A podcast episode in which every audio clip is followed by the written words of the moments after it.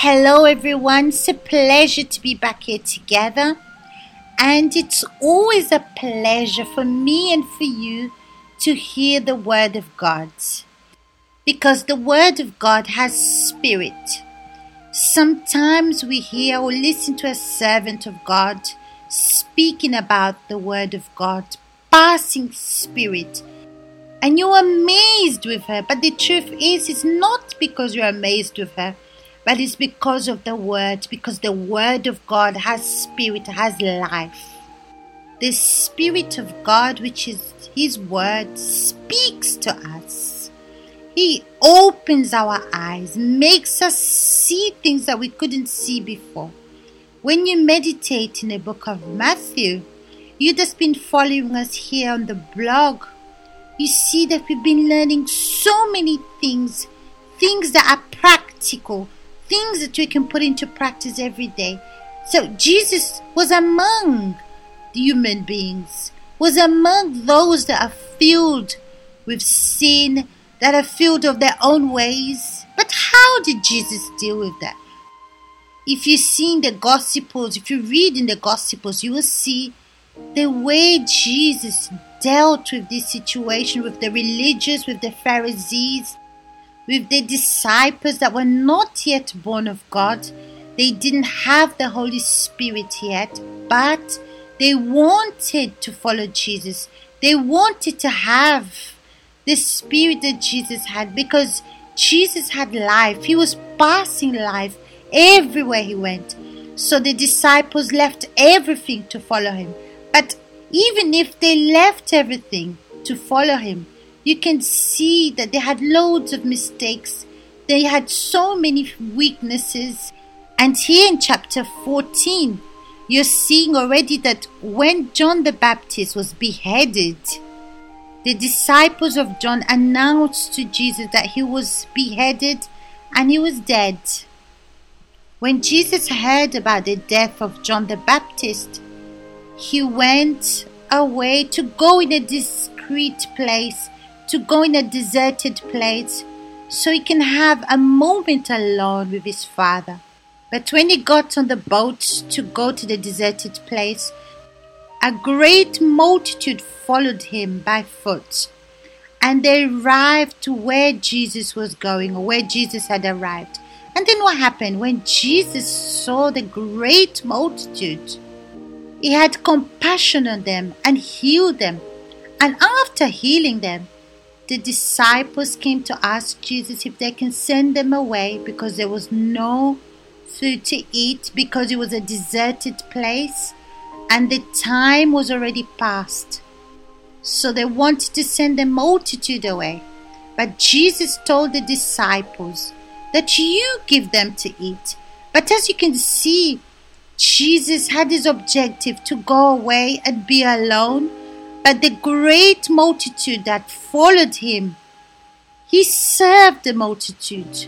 He served all of them, even if it wasn't his objective because he was going in a deserted place to speak to his father. And then the disciples, they said they don't have anything to eat. They don't have food to give the multitude. They only had five breads and two fish. So Jesus blessed the bread and the fish, and the disciples served everyone. They served more than 5,000 women, children, and men put together. So we had stopped in the part when they had already been healed and had food to eat. So let's see what's going to happen from this point on. So today we're going to read from Matthew chapter 14 from verse 22. And it says like this Immediately Jesus made the disciples get into the boat and go on ahead of him to the other side while he dismissed the crowd. Just look at what Jesus did. This really caused my attention. Jesus stayed with the crowd he told the disciples to go ahead because he wanted to dismiss the crowd. Then look what it says in verse 23. After he had dismissed them, he went up onto a mountainside by himself to pray. Later that night, he was alone. Sometimes the person does everything not to have this moment alone with God. And she looks and searches for entertainment. She diverts herself of the social network not to have this moment with God. But why doesn't she want to have this moment with God? Because when you're going to have a moment with God, you have to make efforts. You have to make efforts to be with God, to speak to God, to want to learn, to open your mind, your heart, and reveal to Him what's going on with you. You reveal to Him your weaknesses. You tell Him what's going on in your insides, your doubts, your preoccupation. You expose everything that's going on inside of you. But unfortunately, this is a burden for many because the person is afraid to expose what's going what's really going on on the inside.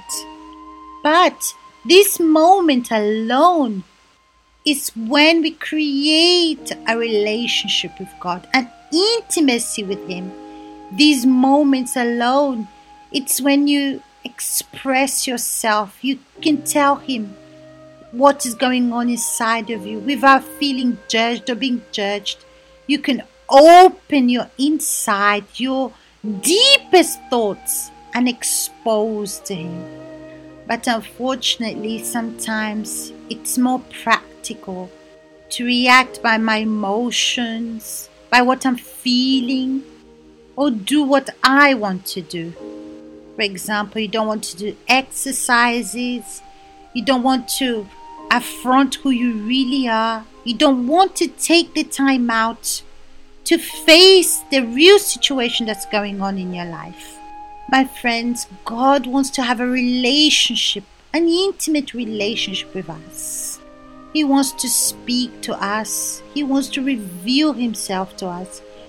But if our mind is diverted, filled with the things of this world, it's impossible for Him to speak to us because we're not focused to hear His voice. So it's impossible to have a relationship with Him. And if we're diverted, so we're not going to make the efforts to draw closer to Him. Jesus asked the disciples to go ahead of Him, and then He dismissed the multitude, and then that's when He went up on the mountain to pray.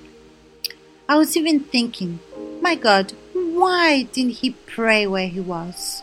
Why did He climb up in the mountain? Because where He was, he still had people around him. But when you go to an isolated place on a mountainside, he was alone, so no one climbed up in the mountain with him. Jesus climbing the mountain, he's perfect, he's the Son of God, perfect, has no sins.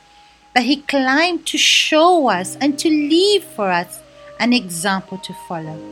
So when we need to separate our moment with God, we need to do it. But if we don't separate this moment to speak to God, we're always going to be occupied doing stuff. Jesus was with the disciples, with their multitudes, but he took time away to be apart alone to make his prayer. And this is what we have to do. We're in this new year 2020. Why don't you determine, not by feelings or emotion, but define your relationship with God. Because how many times you've put all your strength in working and even serving in the church, but you never take this time out, put this energy and strength in seeking to have a relationship with God. So take time out to be with God, to speak to God. And when you do this, listen to your words, listen to yourself Express what's in your inside. Don't just say words, but make sure you're conscious of what you're saying to God. He already knows everything about us, but He wants us to take time out to be alone with Him, moments to be with Him. So, my friends, what you need to do is decide. When you decide, that's it, is the beginning of great things. Yes or no?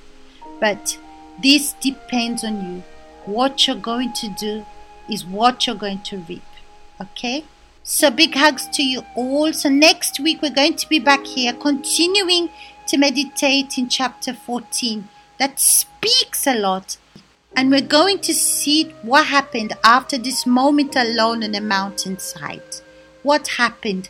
What did he do? How does he testify of this moment?